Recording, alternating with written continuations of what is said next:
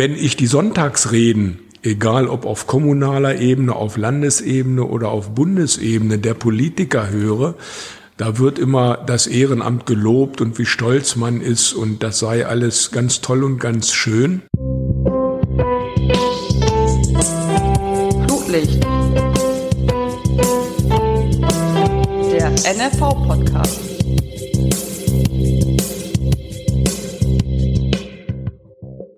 Hallo, da sind wir wieder bei Flutlicht, dem Podcast des Norddeutschen Fußballverbandes. Zu Gast diesmal ist Ralf Uwe Schaffert, NFV-Präsident seit dem vergangenen September und seit März dieses Jahres auch Vizepräsident des DFB. Und ich kann sagen, ein Mann mit diversen Aufgaben, der sehr klare Worte findet. Bitteschön. Herzlich willkommen, guten Tag, Ralf Uwe Schaffert. Schönen guten Tag, Herr Freie. Wenn wir uns jetzt nicht kennen würden und ich würde Sie irgendwo treffen, würde sagen, irgendwann im Laufe eines Gesprächs, was machen Sie eigentlich so den ganzen Tag? Was würden Sie mir antworten? Ja, erstens würde ich sagen, ich lebe und äh, zweitens würde ich dann sagen, ein Großteil meines Tages lebe ich für den Fußball. Mhm. Ähm, ich äh, bin ja, wie Sie wissen, nicht nur Präsident des Norddeutschen Fußballverbandes, äh, sondern auch äh, DFB-Vizepräsident seit dem 11. März diesen Jahres. Mhm. Bin da als äh, Vizepräsident für sozialpolitische Belange zuständig Koordination der Stiftungsarbeit, Benefizarbeit, mhm. Inklusion, ganz zentrales Thema. Und habe zusätzlich, weil die Aufgaben innerhalb des Präsidiums durch Neubesetzungen auch neu verteilt werden mussten, den äh, Vorsitz im Zulassungsbeschwerdeausschuss übernommen und ich bin für Satzung und Ordnung im Rahmen des DFB verantwortlich. Das ist sicherlich meinem beruflichen Werdegang geschuldet. Als Richter am Oberlandesgericht Celle, ich. ich war die letzten 24 Jahre meiner Berufstätigkeit am Oberlandesgericht Celle, davon die letzten 14 Jahre Vorsitzender eines Zivilsenats. Da bringen Sie eine ganze Menge juristischen Background mit und sind wahrscheinlich auch, könnte ich mir vorstellen, so in diesem Fußballbetrieb, wenn ich es mal so nenne, jemand, der durchaus gesucht ist, weil Fußball auf der einen und, und die Juristerei auf der anderen sind ja nicht Dinge, die jetzt per se einfach schon mal gut zusammenpassen. Ach, das würde ich aber nicht sagen, dass sich das ausschließt. Also es gibt erstaunlicherweise außer mir noch einen, äh, einen Volljuristen, wohlgemerkt. Der Ver Regionalverbandspräsident ist, nämlich im Südwesten der Thomas Bergmann. Mhm. Der ist noch im aktiven Dienst. Ich bin ja letztes Jahr in den vorgezogenen Ruhestand getreten, aber Thomas ist noch aktiv, der ist Vorsitzender Richter am Oberlandesgericht in Koblenz und der hat natürlich ein anderes Zeitmanagement als ein Pensionär und deshalb haben wir ja das Rechtsgebiet auch aufgeteilt. Der ist für die Rechtsorgane zuständig und die allgemeinen Rechtsangelegenheiten. Ich wollte das gerade sagen. Also nach allem, was man aus dem, äh, aus dem juristischen Betrieb hört, gerade aus Gerichten, kann es eigentlich nicht daran liegen, dass sie so viel Zeit haben als Richter am Oberlandesgericht, weil ja, da wird man schon gefordert, glaube ich, ne? mittlerweile. Der Arbeitsanfall ist immens. Äh, ja, äh, das äh, ist äh, allgemein so und äh, darüber darf man sich nicht beklagen. Also ich meine, man wird auch adäquat bezahlt mhm. für die Tätigkeit. Und von daher muss man sich dann entsprechend einbringen. Lässt sich sicherlich dasjenige, was ich momentan, ich sage mal, auf der Funktionärsebene jetzt an Ämtern übernommen habe, äh, leichter mit dem Dasein eines Pensionärs vereinbaren als mhm. äh, mit jemandem, der 40 oder mehr Stunden für seinen Beruf aufbringen ja. muss. Da ist jedenfalls das Pensum, das ich aufgeladen bekommen habe oder mir aufgeladen habe, denn da gehören ja immer zwei Seiten dazu, mhm.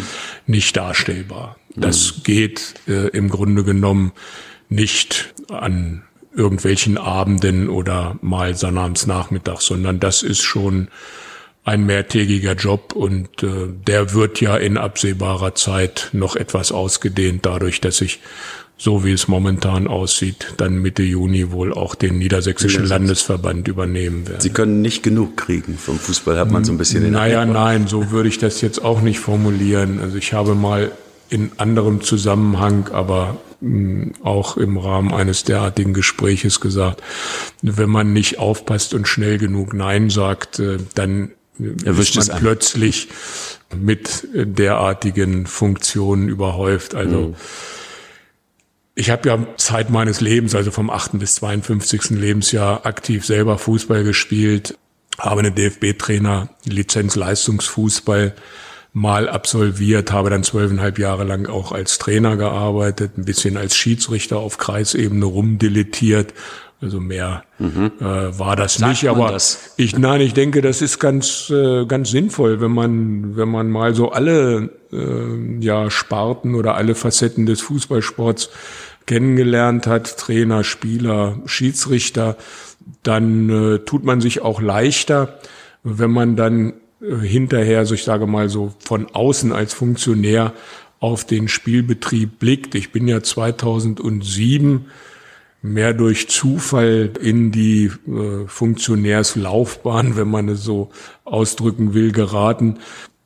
Bin dann von 2013 bis 2016 auch im DFB-Sportgericht gewesen und von 2016 bis 2022 im DFB-Kontrollausschuss. Ja, das war eigentlich so äh, eine Sache, die mir, die mir auch Spaß gemacht hat.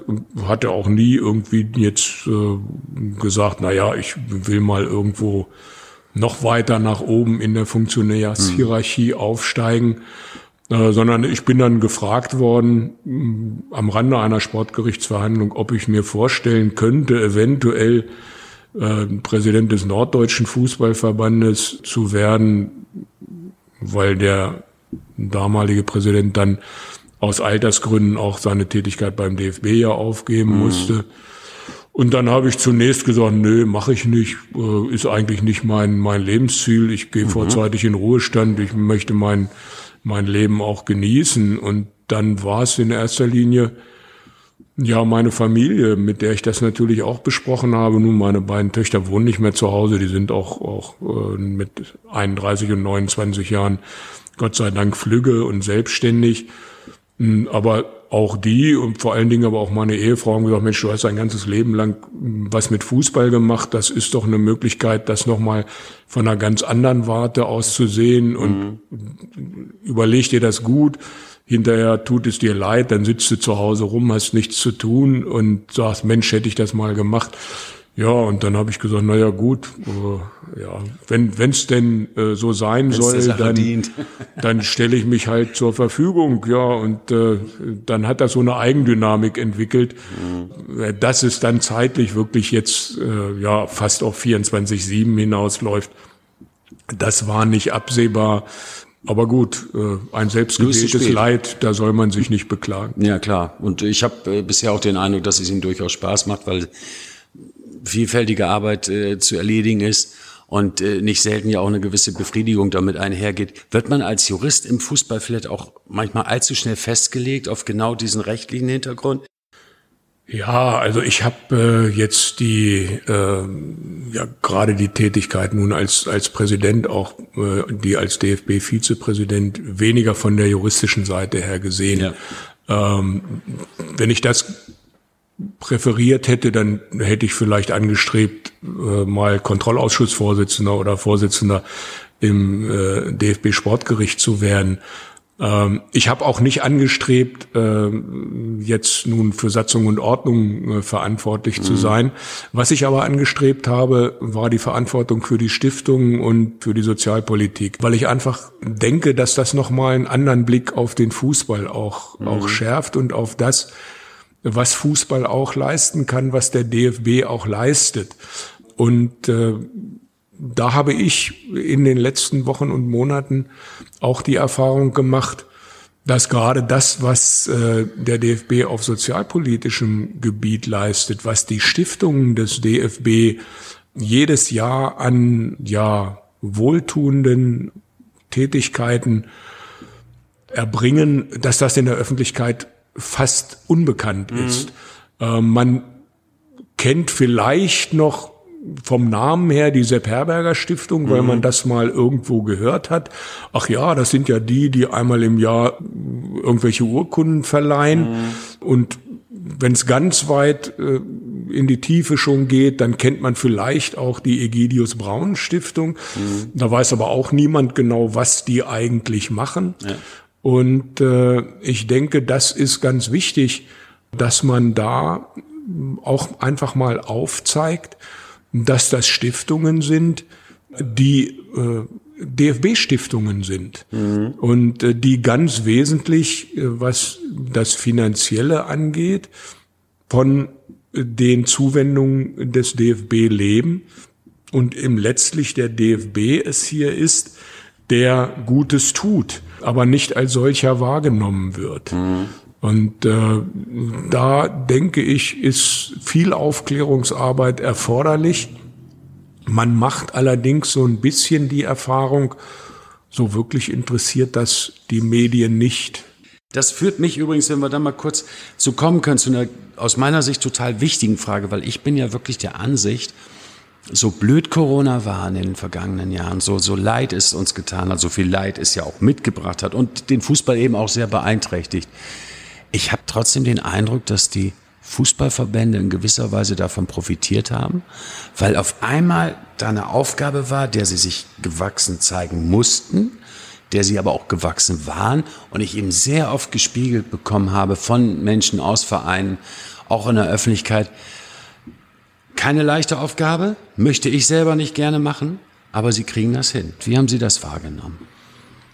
Naja, Sie haben recht. Also es war schon eine sehr, sehr schwierige, sehr unangenehme Zeit, insbesondere die Ungewissheit, äh, die ja im Grunde genommen in zeitlicher Hinsicht und auch in finanzieller Hinsicht äh, über dem ganzen Fußballbetrieb äh, geschwebt hat, die war schon, war schon sehr unglücklich. Mhm. man muss ja sehen, dass es unheimliche Einnahmedefizite in diesen zwei Jahren gegeben hat und da spreche ich jetzt nicht nur den, den Profifußball an. Natürlich kann man sagen, die Stadien waren leer, da kamen keine Einnahmen für die Vereine.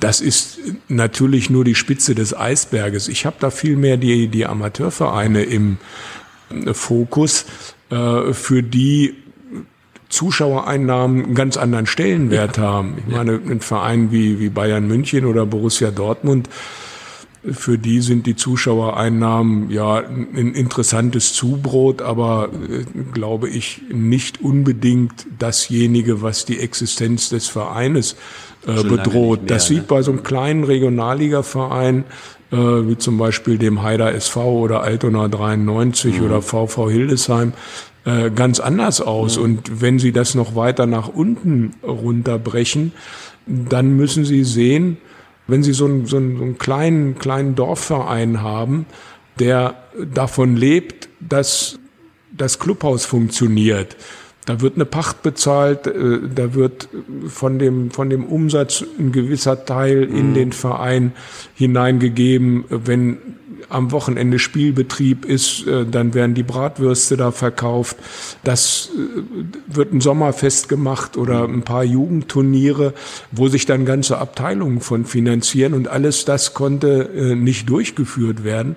Das hat gerade die kleinen Vereine schon, schon erheblich getroffen und da kann ich nur den Hut vorziehen, dass die Vereine das wirklich gewuppt haben, indem die da äh, dann doch auch mal auf das eine oder andere einfach verzichtet haben mhm.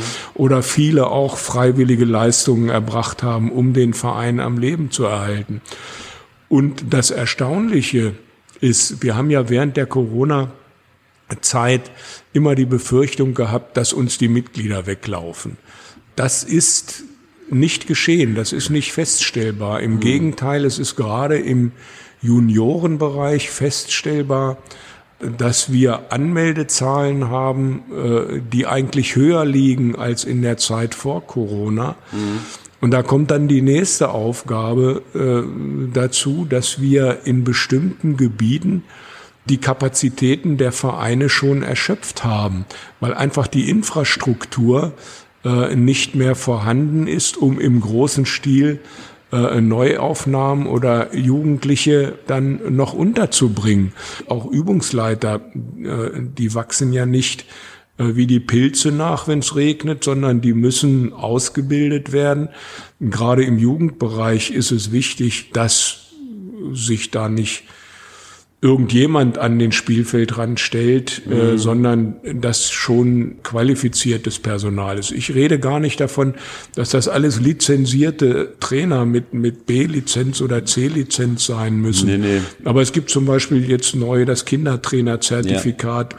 wo so in 40 Stunden im Grunde genommen so dass das Basiswissen, wie gehe ich eigentlich mit Kindern um, mhm. wie bringe ich Kindern den Fußball nahe, vermittelt wird.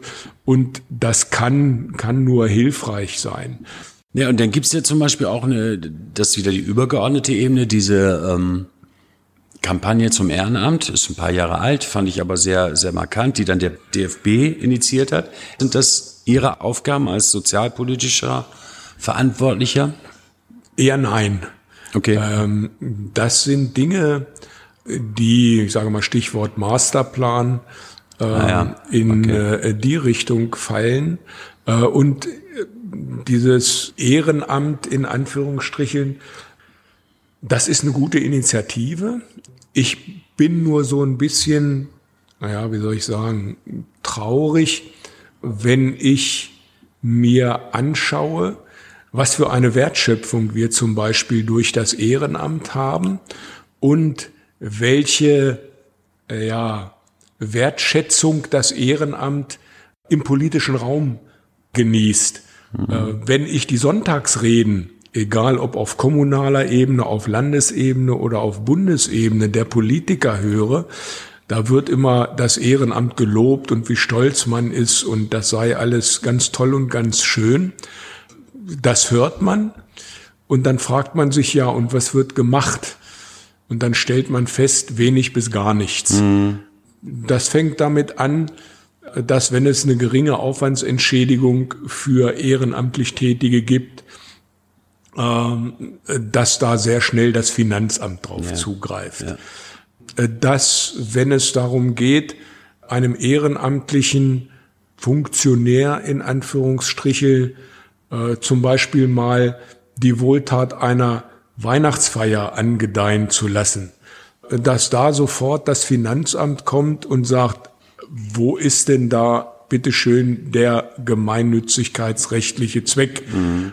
Und da muss ich sagen, das finde ich schon ziemlich schäbig, mhm. wenn gesagt wird, na ja, also zum Beispiel die Ehrenmitglieder eines Verbandes, die dürfen zu einer Jahresabschlussversammlung eigentlich nicht eingeladen werden, weil die machen ja nichts mehr. Aber geht das so ins Detail, dass man ja, dann das da geht so ins Detail. Das, das geht ja sogar absurd. so weit ins Detail, ja. dass ihnen das Finanzamt vorschreibt, für wie viel Euro äh, sie äh, die Person verköstigen dürfen. Und kommen Sie bitte nicht auf die Idee, als äh, das ganze Jahr über ehrenamtlich Tätiger und Sie möchten Ihre Ehefrau oder wenn Sie weiblich sind, Ihren Ehemann mit zu so einer Veranstaltung mhm. nehmen, dann schreit sofort das Finanzamt, das ist aber nicht in Ordnung. Und derjenige, der dann einlädt, äh, der steht ja äh, mit einem Bein vor einem Steuerstrafverfahren. Das gleiche Problem, und das finde ich noch viel gravierender, stellt sich ja zum Beispiel für die Ehrenmitglieder. Die Ehrenmitglieder des DFB werden zu solchen Veranstaltungen nicht mehr eingeladen, weil das Finanzamt gesagt hat, das geht nicht. Die haben keine Funktion mehr im DFB, die machen nichts für den EV. Also darf der EV denen auch derartige Wohltätigkeiten in Anführungsstrichen nicht zukommen lassen. Und das ist etwas, das finde ich einfach schäbig. Mhm. Und das könnte der Gesetzgeber mit einem Federstrich ändern. Mhm. Das wäre überhaupt kein Problem. Mhm. Das wäre mal Wertschätzung des Ehrenamtes. Denn Ehrenmitglied, sei es beim DFB oder sei es beim Landesverband oder sei es auf Kreisebene, wenn jemand auf Kreisebene 30 Jahre lang Schiedsrichter war und war dann Schiedsrichter Obmann Mann, äh, und der ist dann mit 70 Jahren ausgeschieden, weil er gesagt hat, okay, jetzt soll mal wer Jüngerer ran. Und der wird dann für die vielen Jahre, die er für den Fußball tätig war, zum Ehrenmitglied des Kreises gemacht. Ja. Und den darf ich nicht zur Weihnachtsfeier einladen, Mhm. Damit ich nicht Gefahr laufe, die Gemeinnützigkeit zu verlieren oder damit ich nicht Gefahr laufe, ein Steuerstrafverfahren an den Hals zu bekommen, mhm. dann muss ich sagen, da stimmt bei uns irgendetwas nicht. Und dann finde ich diese Reden ja Wertschätzung des Ehrenamtes. Blanker Hohn, ne? Ja. Ja, aber es ist auch weltfremd, finde ich. Also davon auszugehen, dass, dass eine Ehepartnerin bei einem langjährigen Ehrenamt doch nicht auch in irgendeiner Form involviert ist in dessen Arbeit. Das ist ja kompletter Unsinn. Das ist in der Regel ist das ja der Fall. Genauso wie der Ehrenmitglieder, Ehrenpräsidenten, wie auch immer, ja auch immer noch eine gewisse Aufgabe haben. Also unabhängig davon, dass man natürlich honorieren dürfen muss, was die über Jahre geleistet haben. Das ist ja das eine, aber sie leisten ja nach wie vor noch was. Ich weiß jetzt gerade, Eugen Gehlenbock hat doch gerade erst die Meisterschale übergeben. Ja, selbstverständlich. Das muss man, das, das muss man auch sehen. Das sind ja immer noch Repräsentanten des ja, Verbandes. Ja. Nicht? Und äh, ich war heilfroh, dass Eugen sich bereit erklärt hat, zum VfB Oldenburg zu fahren mhm. und da die Meisterehrung vorzunehmen. Es war an diesem Wochenende sehr unglücklich eine Vielzahl von Terminen, die parallel waren. Ich war auf DFB-Verpflichtungen drei Tage in Berlin, konnte mhm. das also selbst nicht machen. Ja. Und es war dann noch gleichzeitig auch der Finaltag der Amateure. Das heißt, die Landesverbandspräsidenten des Regionalverbandes, die mussten natürlich zu ihrem Pokalendspiel. Mhm. Und dann ist man doch froh, wenn es jemanden wie einen Ehrenpräsidenten des Verbandes gibt, der den Verband nach außen repräsentiert und dem Verein, der Meister geworden ist, auch zeigt, Mensch, da, du genießt hier auch eine gewisse Wertschätzung. Äh, wir schicken dir das jetzt hier nicht per Post, sondern da kommt der Ehrenpräsident ja. und äh, nimmt die Meisterehrung vor. Es ist im Moment, das kann man, glaube ich, sogar so salopp sagen, es ist sexy, auf den DFB einzuschlagen. Zumindest war es das lange so. Dafür hat der DFB auch eine Menge getan in diesen Jahren. Das ist, glaube ich, unwidersprochen so festzuhalten. Und trotzdem ist es natürlich im Einzelfall immer unfair.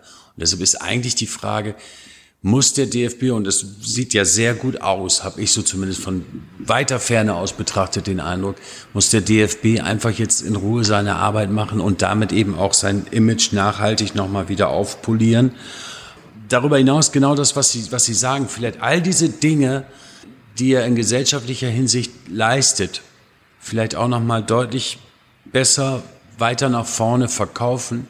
Und wenn der DFB erstmal wieder in den Schuhen steht, in die er jetzt zu schlüpfen scheint, sagen wir es mal so, dann muss es ja dahin auch dann funktionieren, dass man dann auch entsprechend nachhaltig da was erreicht, oder? Also da bin ich äh, ganz optimistisch. Äh, man sagt ja nicht umsonst im Volksmund, der Fisch beginnt am Kopf zu stinken. Ähm, die Führung des DFB äh, hat in den letzten Jahren kein sehr gutes Bild in der Öffentlichkeit abgegeben. Das kann man, glaube ich, wenn man es neutral betrachtet, so formulieren der häufige Wechsel in der Person des Präsidenten. Äh, woran das immer gelegen haben mag, das will ich gar nicht, will ich gar nicht kommentieren, weil mir da auch äh, die internen Kenntnisse einfach fehlen, weil ich zu der Zeit ja auch noch nicht im DFB-Präsidium und auch noch nicht norddeutscher Präsident äh, Aber sieht halt gewesen aus, bin. Ne? So, wenn alle paar Jahre Aber neuer wenn, kommt. wenn man äh, in der Zeitung jeden zweiten Tag lesen muss, dass der Generalsekretär äh, über den Präsidenten sich abfällig äußert oder der Präsident sich über den ersten Vizepräsident Amateure oder der DFL-Vizepräsident über den äh, Anführungsstrichel Amateur-Vizepräsident. Und da so ein Grabenkampf nicht nur zwischen den handelnden Personen, äh, stattfindet, auf den sich dann natürlich die Medien, weil das macht ja Schlagzeilen, gerne und wie ich finde nicht ganz zu Unrecht auch stürzen. Wenn dann noch so ein äh, ja Lagerkampf ausgerufen wird zwischen Amateuren auf der einen Seite und Profis auf der anderen mhm. Seite, sprich DFB gegen DFL oder DFL gegen DFB was ja überhaupt nicht den Tatsachen entsprochen hat. Mhm. Das kann ich sagen. Und was auch jetzt schon gar nicht den Tatsachen entspricht. Was man aber natürlich aufbauen kann, wenn man einzelne handelnde Personen hat, mhm. die ihre Eigeninteressen vielleicht über die Interessen der Sache stellen, äh, dann darf man sich nicht wundern, wenn der DFB eben ein solches Bild abgibt, das Ganze dann begleitet äh, von der medialen Schlammschlacht eben im Zusammenhang mit den diversen äh, Steuerstrafverfahren, äh, wo der Großteil A im Sande verlaufen ist, B noch im Sande verlaufen wird dann ist es gut, dass auf dem DFB-Bundestag jetzt am 11. März ein ja, Wechsel in einem Großteil der, der Führungspositionen äh, stattgefunden hat, äh, so dass wir also mehr als zwei Drittel des Präsidiums ausgetauscht haben mhm. und das Miteinander innerhalb des Präsidiums und zwar auf allen Ebenen auch im Austausch mit den vier Präsidiumsmitgliedern, die die DFL stellt, ist, was ich bisher aus eigener Erfahrung sagen kann, ausgesprochen positiv. Und äh, ich denke, dass der DFB da auf einem guten Weg ist und mhm. ganz gut aufgestellt ist. Natürlich gehört dazu auch immer, äh, sag mal, der gewisse sportliche Erfolg. Wenn die Frauennationalmannschaft im Juli bei der Europameisterschaft in England in der Vorrunde ausscheidet und die Herrennationalmannschaft im November, Dezember in Katar in der Vorrunde ausscheidet, mhm. dann könnte ich mir vorstellen, dass die Medien dann wieder nach Schuldigen suchen. Und, und dass es diese äh, sportliche Ebene schnell dann auch mal wieder verlässt. Ja, auch das natürlich. gibt's ja dann. Ne? Ich glaube a nicht, dass es dazu kommen wird. Mhm. Und äh, da bin ich optimistisch, dass also vom sportlicher Seite geliefert wird. Und dann ist es an der Reihe der Funktionäre, ich sage auch mal von sportpolitischer Seite, auch zu liefern. Weil man mhm. kann sich nicht nur immer hinter den Erfolgen der Sportler verstecken, sondern man muss auch als Verband natürlich was erreichen. Das kann man nur, indem man mit anderen Verbänden auch den Schulterschluss sucht und dann eben versucht, politisch auch Gehör zu finden. Und ich denke, da sind wir auf einem, auf einem ganz guten Weg. Will noch erinnern, wir hatten vorhin gesagt, die Wertschöpfung durch das Ehrenamt gibt jetzt eine Untersuchung, dass also das Ehrenamt eine Wertschöpfung pro Jahr von über 13 Milliarden Euro hat. Mhm. Ne? Ähm, das ist ein Wort und das ist ein Fund, mit dem man auch wuchern kann.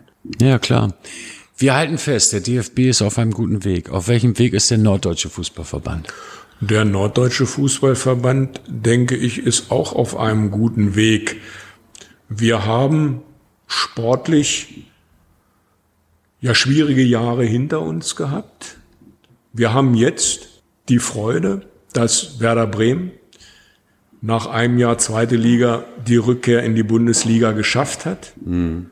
Der HSV und St. Pauli haben eine gute Runde gespielt. St. Pauli leider in der Rückrunde etwas geschwächelt. Der HSV in den Relegationsspielen gegen Hertha BSC leider gescheitert. Das wäre sehr schön gewesen für den Verein, mhm. für den Landesverband Hamburg, aber auch für den Regionalverband Klar. Nord, wenn der HSV auch die Rückkehr in die Bundesliga geschafft hätte.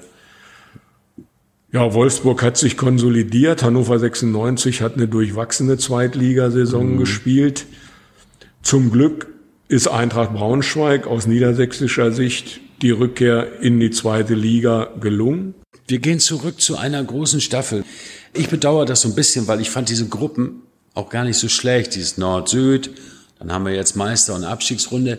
Ich fand, das hatte auch einen gewissen Charme. Wie geht's Ihnen damit? Ich bin, bin schon Verfechter dieses klassischen Ein-Staffel-Prinzips. Wir konnten es äh, nicht leisten aus den äh, Corona-bedingten Gründen, haben zum Glück die Saison komplett jetzt durchspielen können. Das war aber eben auch, wir mussten ja im, im Dezember, Januar, Februar da auch deutlich kürzer treten, Corona-bedingt.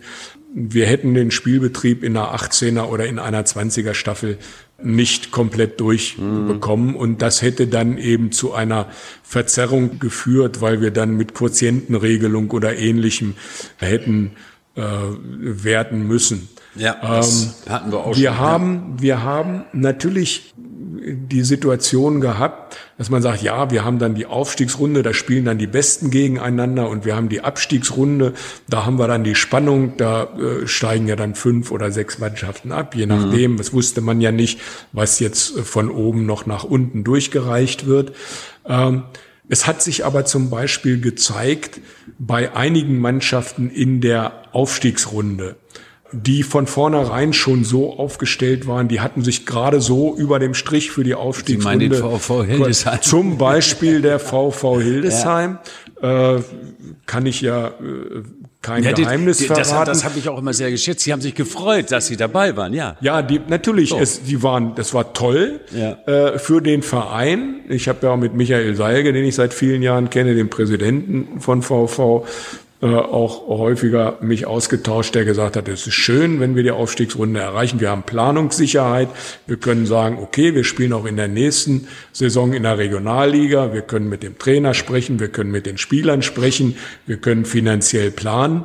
Nur es war von vornherein klar, aufsteigen können die nicht konnten ja. aber auch nicht mehr absteigen und das hat man bei den Spielen dann gesehen. Mhm. Äh, die Mannschaft hat dann in dem einen oder anderen Spiel vielleicht eben nicht die 110 oder 120 Prozent, die es braucht, mhm. um zu bestehen, mhm. äh, abrufen können, weil natürlich auch die Spieler gewusst haben, naja, letztlich äh, mhm. ist es hier nicht mehr entscheidend, ob wir nun 1-1 spielen oder 2-1 den kürzeren ziehen.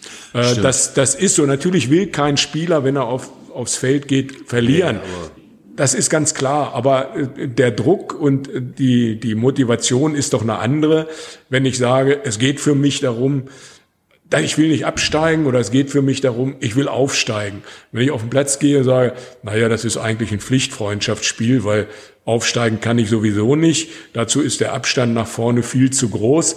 Absteigen kann ich nicht mehr. völlig egal. Das finde ich ist nicht der Sinn des, des Fußballs. Und man hat mhm. es auch gemerkt, und auch die Vereine haben es gemerkt, die Vereine, für die es quasi um nichts mehr ging, die haben das deutlich gemerkt gegenüber der Hinrunde, an der Zuschauerresonanz, ja, obwohl ich, ja, sein, die ja. Corona-Situation eine bessere war und mhm. obwohl das Wetter besser war mhm. und obwohl die Gegner im Schnitt ja auch, auch attraktiver waren. waren. Da hätte man eigentlich erwartet, mhm. dass statt 800 oder 900 Zuschauern beim VV zum Beispiel ja. 1200 oder 1300 kommen. Mhm. Stattdessen sind 400 oder 500 gekommen, weil natürlich auch die Zuschauer gesagt haben, naja, schön, äh, dass da jetzt der VfB Lübeck kommt, aber äh, für den VfB Lübeck mag es noch um etwas gehen, ging es ja auch nicht. Ja. Es war ja von vornherein klar, dass es zwischen Oldenburg und Flensburg, mhm. die zweiten Mannschaften von Bremen und Kiel, waren mal eine Zeit lang auch mit in der Verlosung, aber das war relativ schnell klar, mhm. dass es auf den Zweikampf Flensburg, ja. äh, hinauslief. Und das hat man gesehen. Für Oldenburg zum Beispiel, die haben deutlich zugelegt, was die Zuschauer angeht. Mhm. Hätten sie aber auch so, da bin ich sicher, wenn es eine 18er Staffel gewesen wäre, mhm. weil wenn die in der Rückrunde dann auch oben gestanden hätten, dann steigt natürlich das Zuschauerinteresse. Ja. Und genauso wäre es bei anderen Vereinen gewesen, die dann wirklich noch hätten in den Abstiegsstrudel hineingezogen werden können.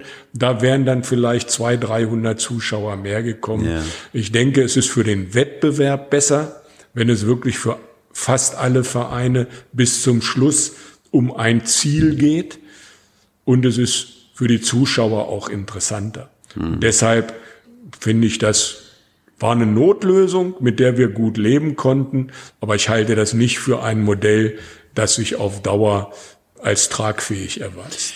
Der NFV, der Norddeutsche Fußballverband, ist auf einem, auch auf einem guten Weg, sagen Sie. Sehen Sie gewisse Herausforderungen? Sehen Sie irgendwelche Kernbereiche, die Ihre Arbeit in den kommenden Jahren beeinflussen werden? Naja, wir haben momentan das Problemfeld Vermarktung, mhm.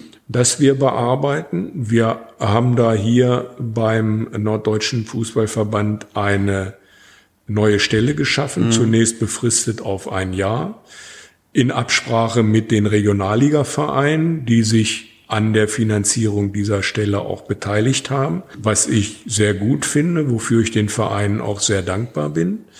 Da ist momentan äh, vieles im Fluss, weil der Norddeutsche Fußballverband sich zwar nicht neu erfinden muss, aber wir doch auch erstmal zu prüfen hatten, Gibt es so etwas wie eine Marke Neudeutscher Fußballverband?